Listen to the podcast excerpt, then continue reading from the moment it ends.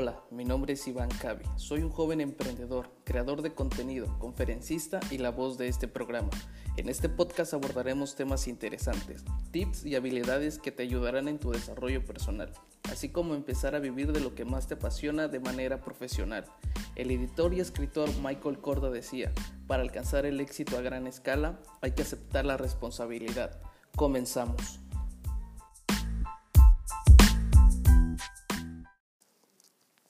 ¿Qué tal mi gente? Bienvenidos a un capítulo más de este podcast. Soy algo nervioso porque es el primer capítulo de esta primera temporada y les doy la más cordial bienvenida, ¿sí? En donde estaremos platicando, abordaremos un tema muy, muy, muy interesante que desde primer, primera vista que yo vi esta noticia lo quise abordar, simplemente que estaba investigando un poquito más a detalle de cómo podríamos desarrollarlo y traerles toda la información para que ustedes estén enterados.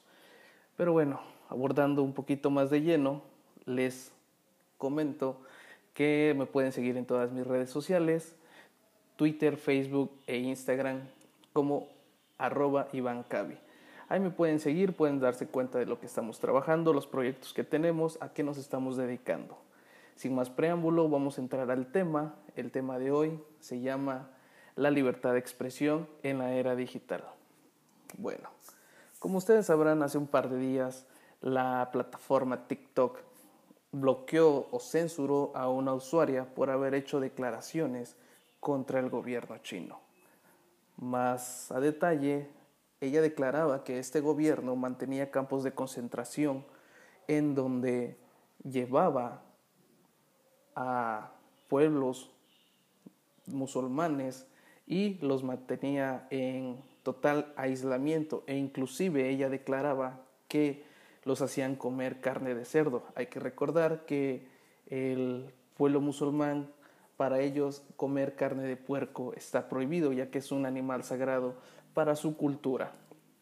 Pues bueno, ¿quién es esta usuaria que hace unos días hizo viral esta, esta publicación? Pues bueno, la chica se llama Feroz Asis, es una chica de 17 años, originaria de Estados Unidos. Y bueno, en su video, ella lo subió a esta plataforma, la cual era TikTok. En dicha plataforma, ella explicaba primeramente, mm, bueno, para captar la atención de su público, empezó todo siendo como una simulación, pero empezó el video siendo un tutorial de belleza, precisamente de cómo colocar pestañas con un rizador. Así es como empieza el video y conforme va avanzando, conforme ella va explicando el paso a paso de cómo mantener unas pestañas más bonitas, pues ¿qué creen? Sorprende a su público diciéndoles que utilicen su teléfono para ir a buscar e investigar qué es lo que está haciendo el gobierno chino en dicho país precisamente manteniendo los campos de concentración. Y esto es a lo que voy. Eh, ¿Qué tanto afecta o qué tan libres somos de poder publicar algo sin que las plataformas nos censuren o nos bloqueen? Porque hay que recordar que tenemos un derecho universal, el cual es el derecho a la libre expresión. Y no solamente lo tenemos este derecho universal, sino que cada país mantiene este tipo de derecho en donde pues nosotros como seres humanos podemos investigar, podemos buscar la información que nosotros querramos. De igual manera podemos hacer público todo lo que nosotros querramos sin que suframos ningún tipo de agresión, discriminación, censura o represalia. Pero no todo se basa en ello. Para eso voy a explicar paso a paso de cómo es que, qué tan libres somos de poder publicar nuestras ideas en este tipo de plataformas.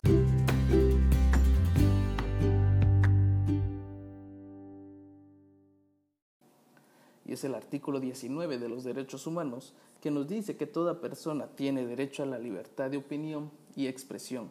Así es, tú puedes publicar, puedes opinar, puedes expresar tus ideas sin que sufras algún tipo de represalia. Pero ¿qué sucedió con Feroz Asis? Pues bueno, sus declaraciones hacia el gobierno chino, donde mantienen estos tipos o estos campos de concentración, fueron los que hicieron el detonante para que la plataforma, de igual manera de origen chino, hiciera lo que hizo, bloquear a Feroz Aziz. Pues bueno, esto lo puedo entender, ya que TikTok no solamente ha bloqueado este tipo de información, también lo ha hecho con la comunidad LGTBIQ y publicaciones de molestia hacia el gobierno chino. Y claro, lo puedo entender, al ser una aplicación de origen chino, cualquier inconveniente que pueda ocurrir políticamente, social, hacia su gobierno, le hace tomar este tipo de decisiones, a pesar de que ellos han desmentido que tomaron este tipo de acción.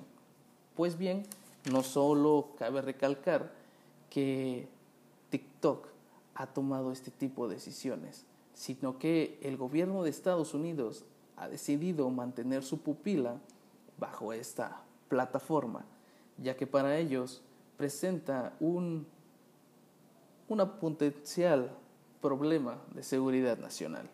Claro, y esto lo puedo entender, ya que entre Estados Unidos y China mantienen una guerra comercial muy independiente de los acuerdos de paz a los que ellos hayan llegado.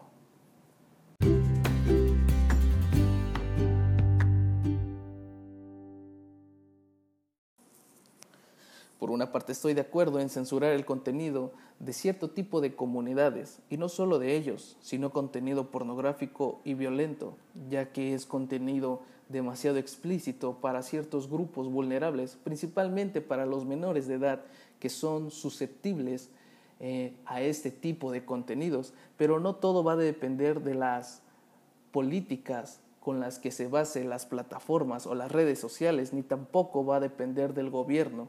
Eh, todo esto va a caer en la responsabilidad del padre o tutor de ser un poco más responsable y eh, supervisar qué es lo que ve su hijo o, en este caso, la persona a la cual él esté a cargo. ¿Sí? Eh, ¿Y qué quiero dar a entender con esto? Referente al derecho universal que todos tenemos, que es el derecho de la libre expresión, hoy en día en la era digital yo puedo publicar que ciertas compañías, que el gobierno de México, que un funcionario público, no sé, esté haciendo lavado de dinero con el erario público.